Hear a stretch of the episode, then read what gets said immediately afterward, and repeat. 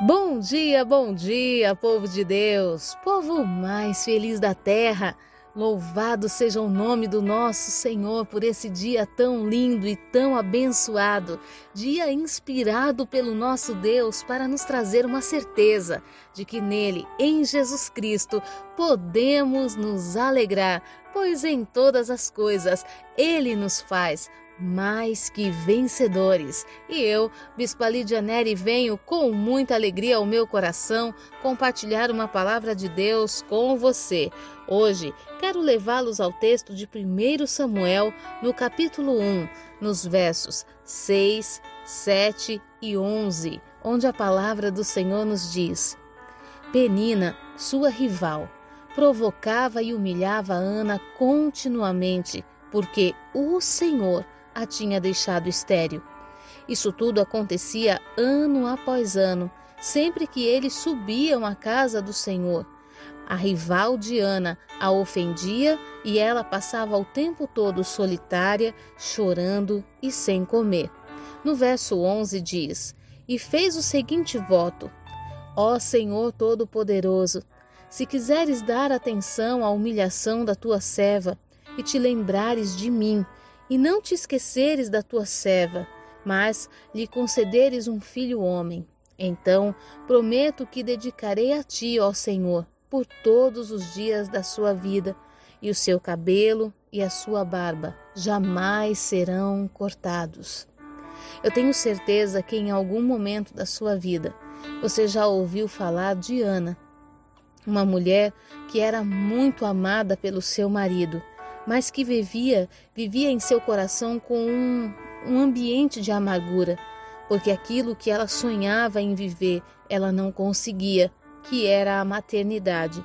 O sonho de gerar um filho e viver dentro de uma família feliz, ela não conseguia realizar mesmo estando dentro da igreja e clamando, e entregando ofertas ao Senhor e clamando e pedindo com insistência e com veemência na presença de Deus, o seu sonho não era realizado. Naquele tempo, quando o homem se casava com uma mulher que não podia gerar filhos, ele tinha liberdade para se casar com uma outra mulher a fim de gerar herdeiros. E Ana precisou se deparar com esse ambiente em sua vida, precisou ver o homem da sua vida, o seu grande amor, se casando com uma mulher por causa de uma condição de insuficiência que havia nela. Imagina a dor de Ana. Imagina a tristeza, a frustração com ela mesma por não conseguir gerar para o seu marido descendentes e herdeiros. Mas eu quero hoje despertar o teu entendimento neste texto para um outro ambiente da palavra, para uma revelação de Deus. Vamos analisar esse texto no ambiente igreja e mundo. Vamos trazer Ana na condição de igreja e Penina na condição daqueles que não estão na igreja. Vamos falar da família não convertida, da família que não compreende o que Deus está fazendo na vida das Anas na vida da igreja. Quantas vezes você tem se dedicado ao Senhor, buscado ao Senhor de todo o seu coração, e as pessoas olham para você do lado de fora e dizem: cadê? Cadê o teu Deus que não muda esse cenário? Cadê o teu Deus que não entra com um milagre nessa causa?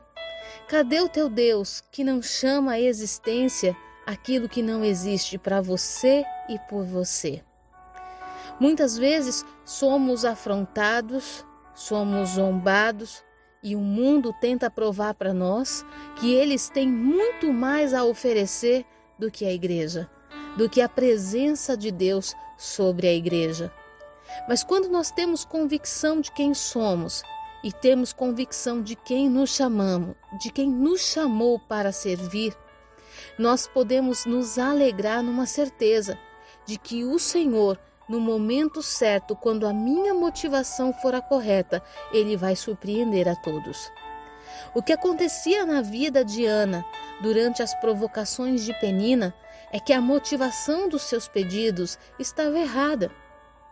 Ana queria gerar um filho para, com licença da expressão, esfregar na cara de Penina que ela também podia. Ana queria provar para aqueles que a afrontava, para aqueles que, que traziam de alguma forma um ambiente de humilhação para a sua vida e para o seu coração, a sua suficiência, a sua potência, aquilo que ela poderia também fazer. Mas sabe, existe uma diferença entre aquele que foi chamado por Deus e aquele que ainda não conhece ao Senhor. Nós não fomos chamados para fazer o que todo mundo faz e tampouco para fazer como todo mundo faz. O Senhor nos chamou para algo diferente. Talvez na sua concepção gerar filhos o método é o mesmo. Não tem diferença alguma e vamos além. Que diferença há entre a mulher A e a mulher B? Ela engravidou, vai passar nove meses gestante. Mas a diferença está não é nos nove meses de gestação, mas em quem está sendo gestado. E Penina gerou filhos para Eucana. O mundo pode gerar riquezas e recursos, o mundo pode gerar aquilo que, humanamente falando, é comum, mas a igreja foi chamada para gerar filhos para Deus. A igreja foi chamada para gerar profetas, sacerdotes, aqueles que vão ser a voz de Deus na terra. E é incrível como a ação de Penina, muitas vezes ela é tão tão real e tão atual dentro da nossa própria família. Quantos da nossa casa zombam da nossa fé, zombam do nosso posicionamento, zombam das nossas atitudes espirituais, do nosso comportamento e até da nossa mudança de comportamento.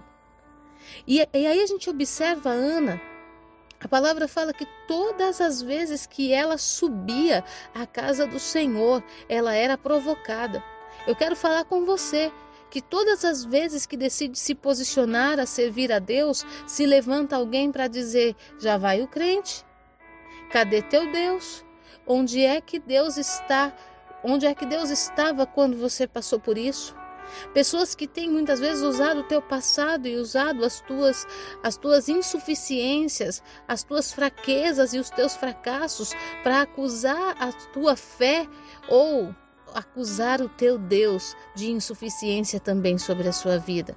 Eu quero falar com você que todas as vezes que sobe à casa do Senhor, que vai ao lugar da adoração para exaltar o nome do nosso Deus, tem enfrentado gigantes quando chega em casa. Ei, Deus vai te justificar. Deus vai levantar o teu nome, Deus vai te honrar. Deus vai estabelecer as promessas dele sobre a sua vida. Mas não permita que as zombarias, que a humilhação e o desprezo daqueles que não conhecem o poder do teu Deus faça você perder a motivação correta nas tuas orações. Não permita que aquilo que você tem buscado seja por causa do homem. No verso 11, Ana faz uma oração correta. Depois de 24 anos clamando, depois de 24 anos sendo humilhada, pedindo ao Senhor por um milagre, por uma intervenção do Espírito, ela faz uma oração correta. Ela decide deixar de olhar a penina, ela decide deixar de olhar aqueles que provocavam e zombavam da vida dela, para olhar para Deus, o que o reino de Deus precisa. O que o reino de Deus precisa que eu produza, o que o Senhor quer que eu faça. E a partir dessa ação, a partir da atitude da igreja, olhando para o céu e não para os homens, a partir da ação da igreja de Cristo querendo produzir para o reino por causa de um propósito celestial na vida das pessoas, Deus atende o clamor dela. Sabe, há um texto em Mateus que eu amo esse texto. Ele fala assim: Por que andais ansiosos quanto ao que haveis de vestir, de comer ou de beber? Quem se preocupa com isso são os ímpios. Mas você não deve se preocupar com essas coisas. Quantas vezes nós estamos buscando coisas aqui da terra? Sabe, Onde se manifesta o poder de Deus se nós tivermos tudo como todo mundo tem e fizermos tudo como todo mundo faz? O Espírito do Senhor te chamou para algo diferenciado. E sabe um despertamento que o Espírito de Deus trouxe ao meu coração?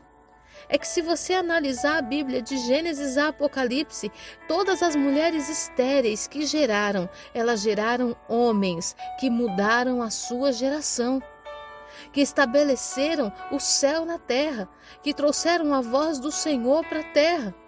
Ei, eu quero te dizer que dentro desse ambiente de esterilidade que você tem enfrentado, dentro, dentro desses tantos anos de oração sem resposta, Deus vai fazer o algo novo acontecer, o sobrenatural acontecer. Mas seja a igreja. Não permita que o inimigo faça você se esquecer quem você é. Não permita que as afrontas, as humilhações tirem você da sua posição.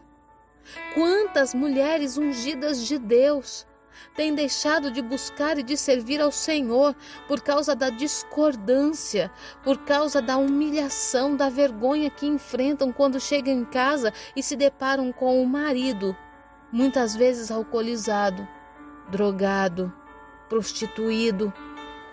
Quantas vezes o marido, debaixo de uma condição de, de escravidão a Satanás, vem falar de, da sua vida, da sua fé, do seu amor a Deus, da sua responsabilidade com o reino e da sua perseverança. E quantas vezes o seu pedido muda? E quantas vezes o que você estava buscando para a família muda para se tornar um, um, um sonho a ser realizado por vingança? Ei, não deixe o inimigo transformar as motivações do teu coração. Você foi selecionado para fazer algo extraordinário para Deus, e o reino de Deus há de se manifestar poderosamente sobre a sua vida. E aquilo que Deus vai fazer vai testificar do poder de Deus sobre a terra. Então, em nome de Jesus, assim como Samuel inaugurou um novo tempo, se tornou o profeta da sua geração, o sacerdote, aquele que era o juiz.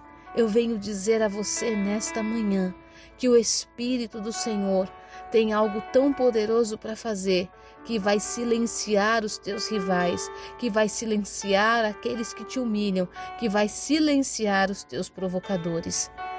Bispa, essa, esse silenciar é no sentido de humilhação? Não aquilo que Deus está gerando em você vai ser uma resposta de Deus para todos eles. Que o Senhor nosso Deus possa falar com você hoje, Igreja de Cristo, e que você possa olhar mais para o céu do que para aqueles que têm te perseguido, porque maior é o Senhor na nossa vida, e se Ele é por nós, quem será contra nós? Olhe para o céu, deseje os desejos de Deus, os planos de Deus, e eu te garanto, você não vai voltar para sua casa de mãos vazias. Que Deus encha o teu coração dessa convicção e a partir desta certeza você seja fortalecido para a oração correta, a oração que abre os céus. Que Deus abençoe sua vida nessa manhã. Fique na paz.